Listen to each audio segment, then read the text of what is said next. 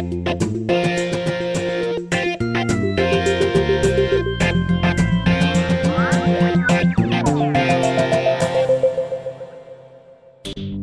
你好吗？欢迎收听老周的 Money Talk，我是老周，在这里我们聊一聊钱和财富。今天呢，我们要来跟大家聊吃的餐饮业，我们要跟大家解密麦当劳哦。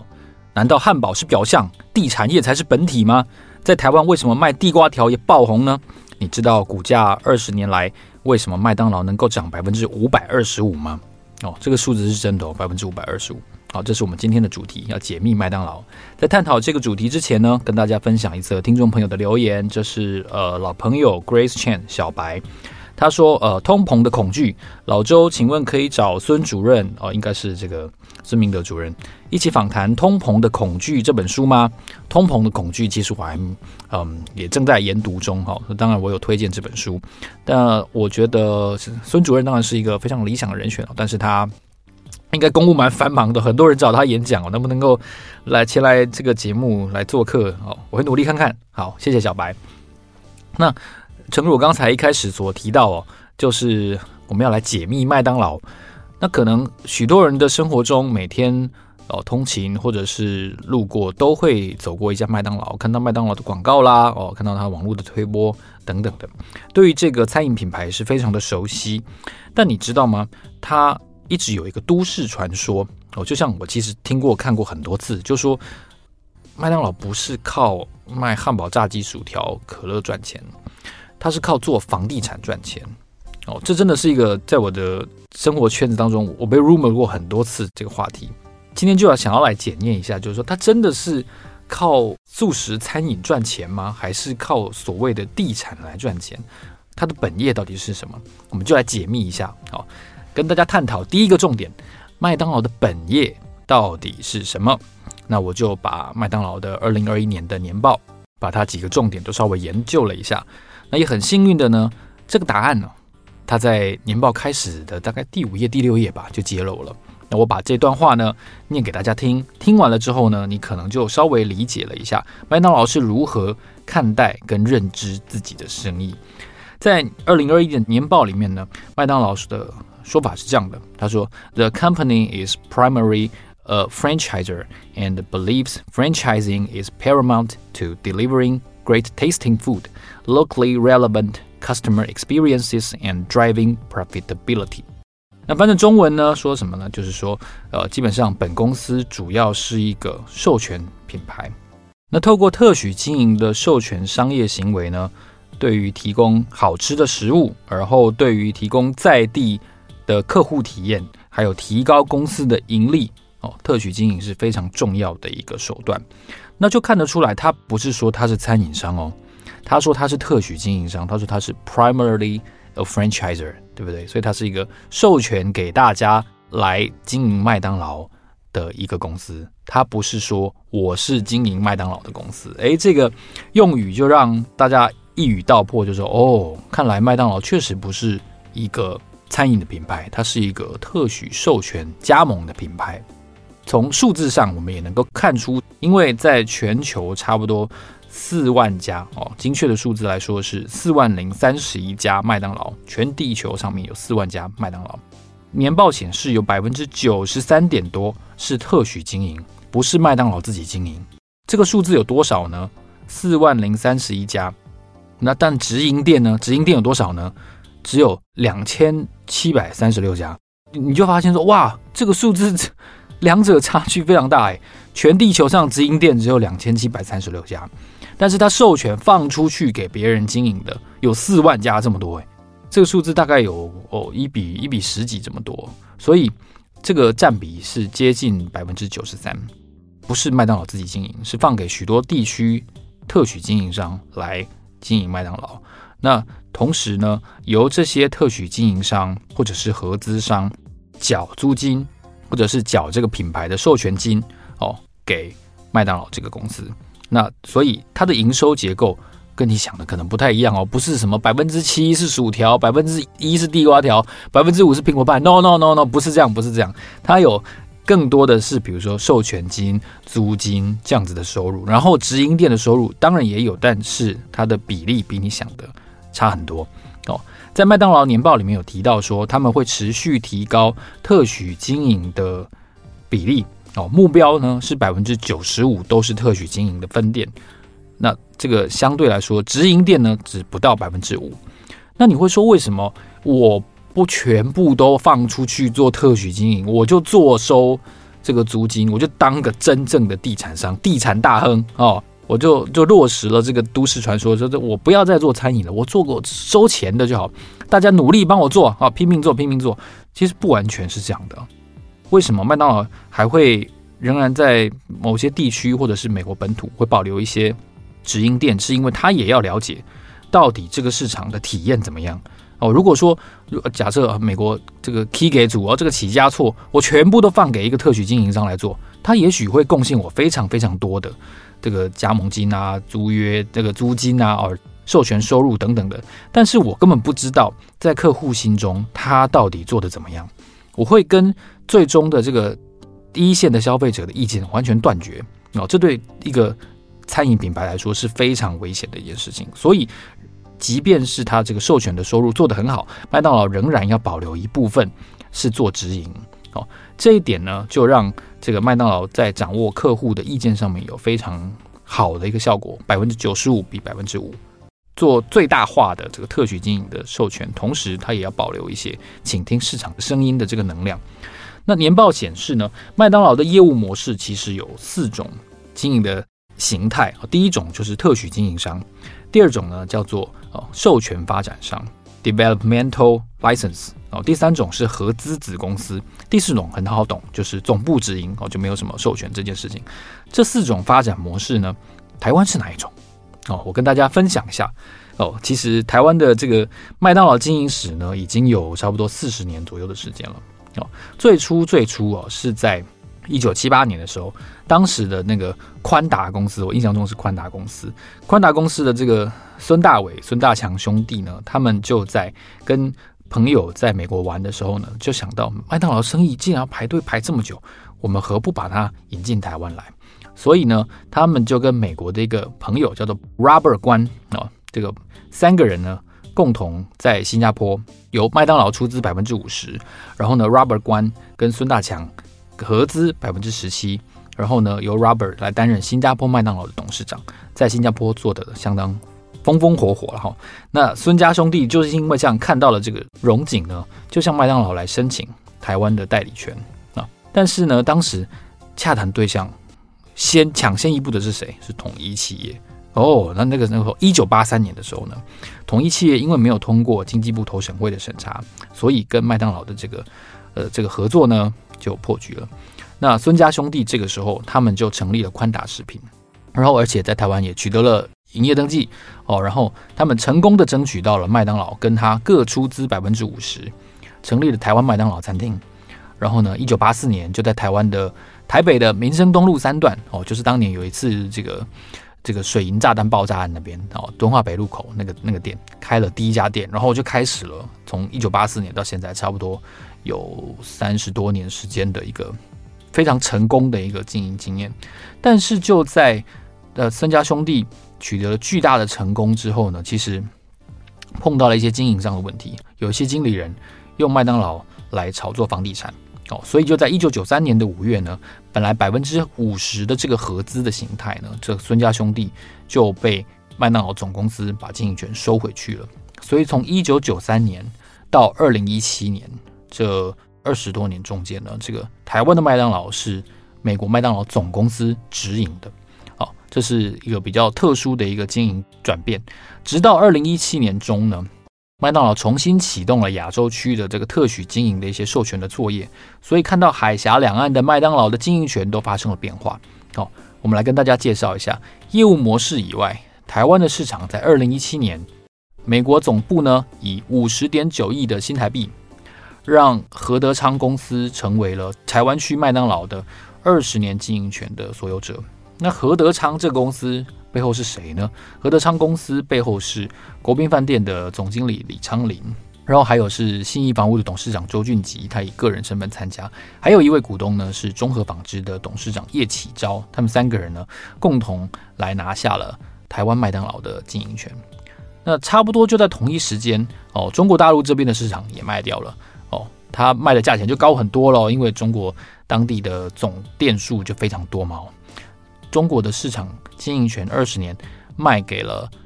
中信资本跟凯雷投资这两个，就是中国非常大规模的一个啊私募基金集团，出价多少呢？哇，二十点八亿美刀，这个数字就相当的可观。那后来。大家为什么说金拱门？就是因为他们把经营权买下来之后呢，把大陆的这个公司取名叫金拱门啊，金色的拱门嘛，这个 M 型你就知道。所以在二零一七年，其实呃，两岸的麦当劳经营权都正式由当地的买家来接手。那台湾的何德昌的身份呢，就是所谓的授权发展商哦。所以在麦当劳在亚洲的，特别是在这个两岸的这个经营史，是经过这样子的一个转变。那你会说，如果麦当劳的生意模式其实不是所谓的餐饮，而是有点像一个地产基金这样子的话，那麦当劳为什么要采取这样的模式，而而不是自己做，或者是或者是百分之百放给特许经营呢？哦，其实我想有一大部分的原因哦，就是这个呃，我很尊敬的这个公司的品格的作者这个 Russell 李华林先生呢，他也有在他的部落格里面有写到，就是说可以帮助。呃，经营者在地的经营者，不管他的身份是合资子公司，还是特许经营商，还是授权发展商啊，whatever，开餐厅最常碰到什么问题？硬体设备嘛，哈，还有一个是什么人的问题？那还有呢？涨房租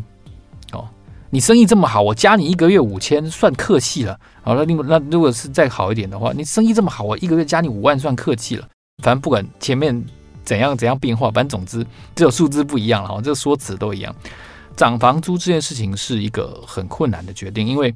很多时候这个这个区位这个 location 哦，它是它是无可取代的。那可是如果你硬是把房租加上这么高的时候，其实厂商常常会做不下去啊。哦，所以麦当劳的这个地产商的这个模式呢，我帮你把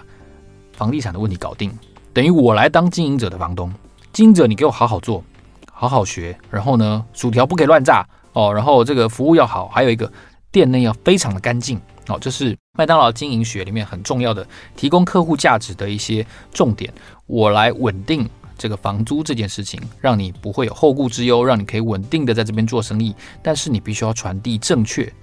跟正向的商业跟经营价值给顾客，你要符合麦当劳总部的。繁复的水准，然后你要去上所谓的麦当劳大学，然后你的训练哦必须要跟跟员工同一起做起，然后你要有很多很多的劳动的、食物的，然后一些呃卫生上面的一些规范哦。这件事情是麦当劳跟其他的所谓的餐饮品牌，我觉得相当不一样的一个点。我们从一个数字可以看得出来说，其实。麦当劳跟大家商业模式差在哪里？我就去算哦，就是麦当劳的不动产哦，就是这个所谓 property 哦，equipment 然后 plant 占它这个总资产的比例，跟别家有一些些不一样，而且数字也大非常多。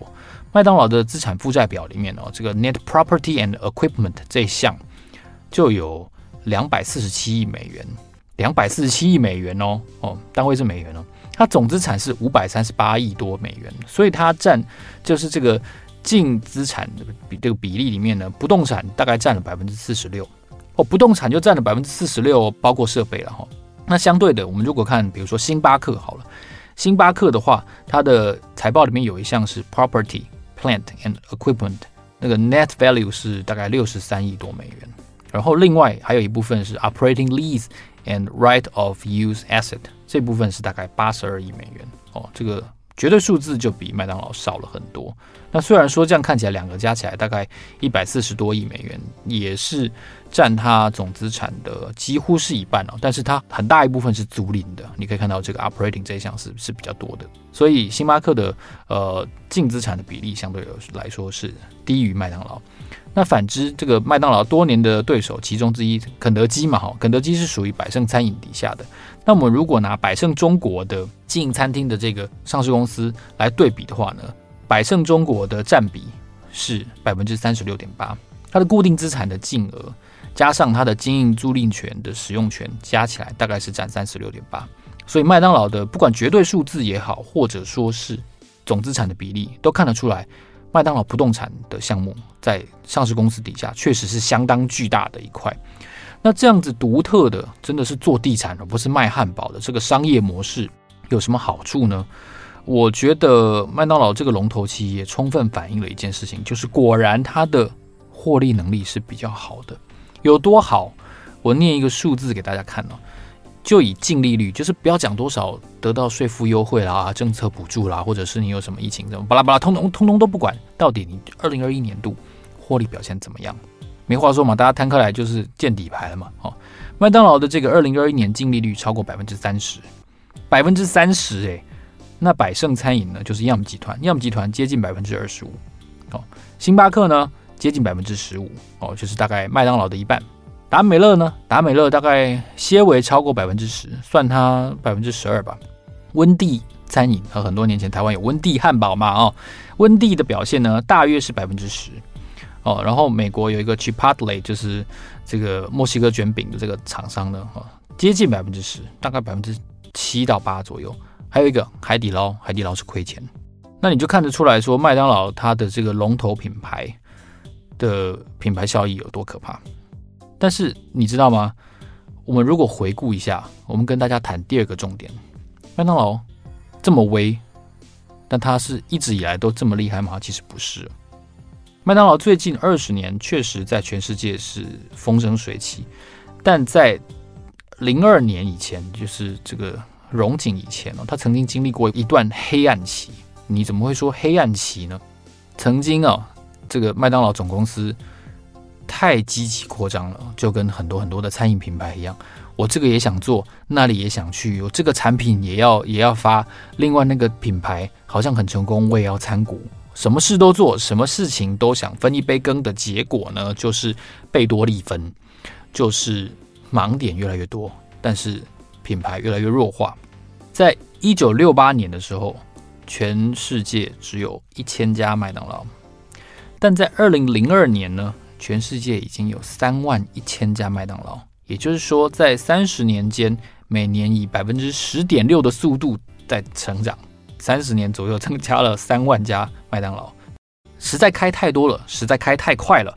造成一个负面的后果，就是彼此排挤哦，彼此稀释。我的营收有一部分分到你了，有一部分被他吃掉了，大家都是麦当劳，但是大家都没有卖得更好哦，这件事情。让这个特许经营商有点受伤，这个品牌也受伤了，所以在产品开始出了一些问题，然后呢，这个这个参股收购不太顺利，而且最重点是这个门市扩张的实在太过分了，这些因素的。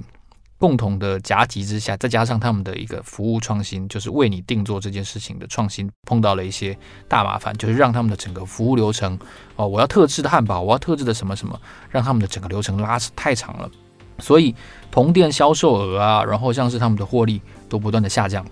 在二零零二年的四月份的时候，也就是九一一事件的隔年年底，那个时候大概也是美国股市最黑暗的那个时候，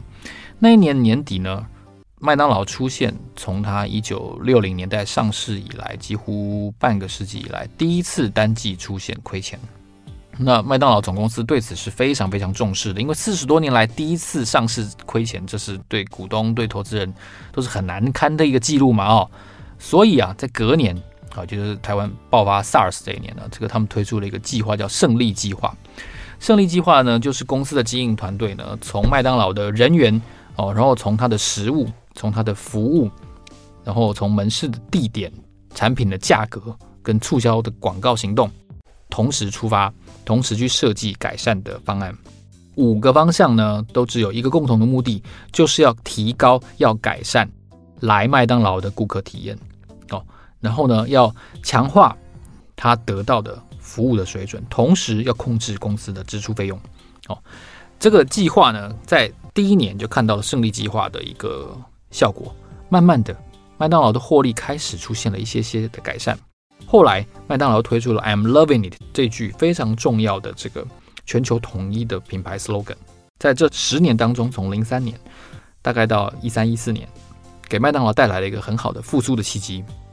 呃，然后进而在二零一五年的时候呢，麦当劳推出了一个计划叫重整计划。重整计划呢，在各个国家陆续增加，或者是新开放特许经营哦，这可能也是为什么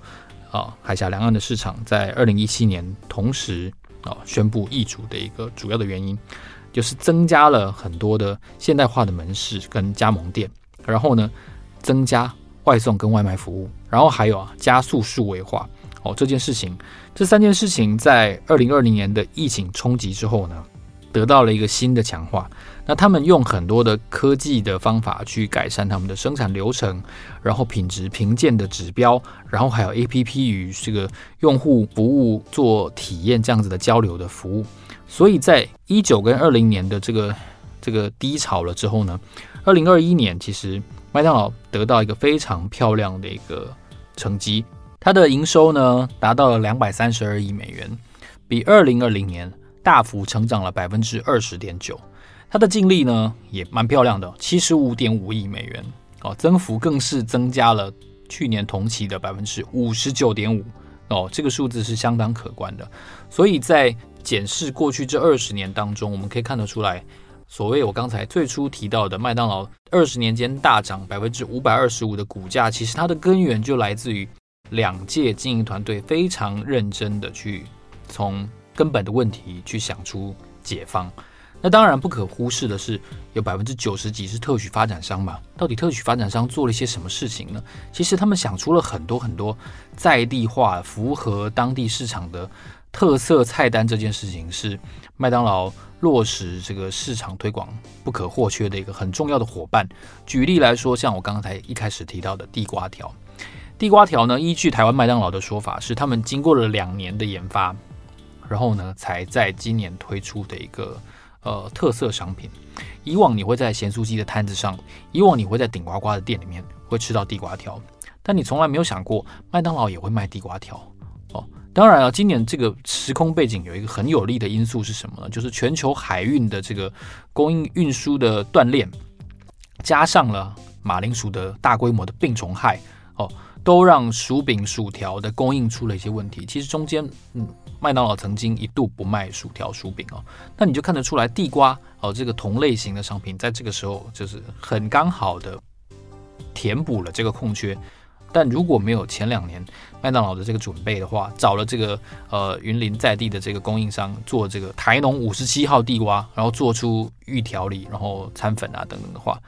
他没有办法及时上市去填补薯条。你能想象没有薯条的麦当劳？OK，这还叫麦当劳吗？这？这个是不太相似的一件事情哦，所以这是一个很值得一提的在地化创新，这是特许发展商非常重要的呃一个攻击。它不是只有单纯把生意做大做大做大冲刺数字，然后什么就像食神里面讲说吸管有多粗要多粗有多粗，冰块要多大，不是这样子而已，不是，它是要提供顾客在麦当劳最棒的服务跟体验。上述种种的改革。呃，无论是加大特许也好，无论是呃胜利计划，或者是重整计划，或者是加速计划，哦，whatever，表现在最终的财务跟股价上，我们可以看到一个非常显著的效果。你知道麦当劳是季配息的股票吗？很多人不知道，而且麦当劳在年报里面特别写到，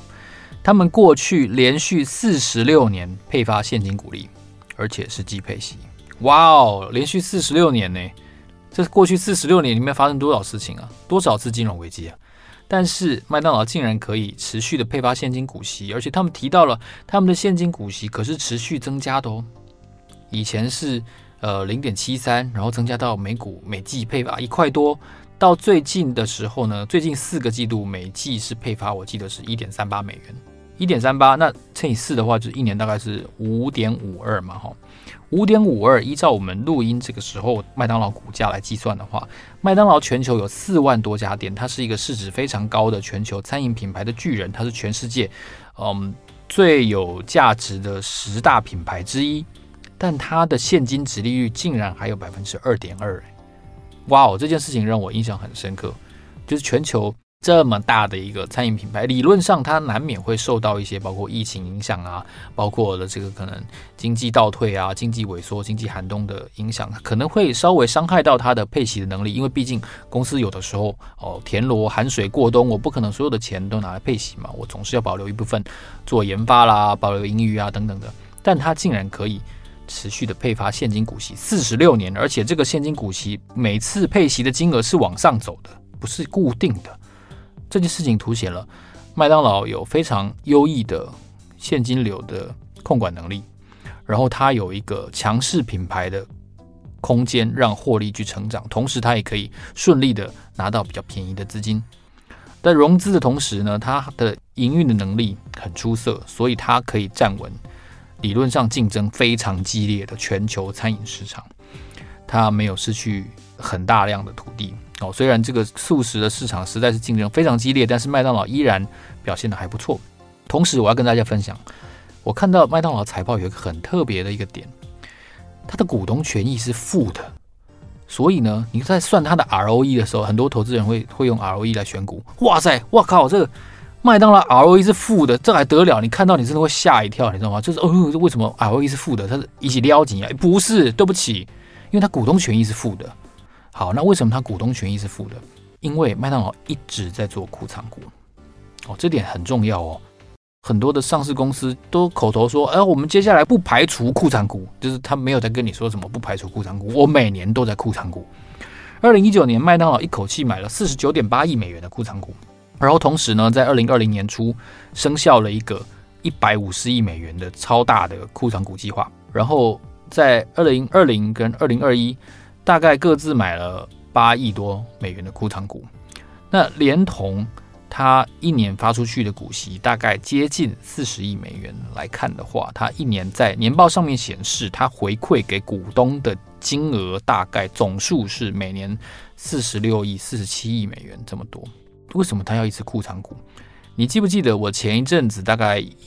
两个月前，我做过一集美股十三年的超级大牛市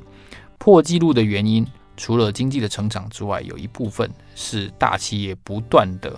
真金白银的买进自己的股票，就是变相护盘了，就是库藏股。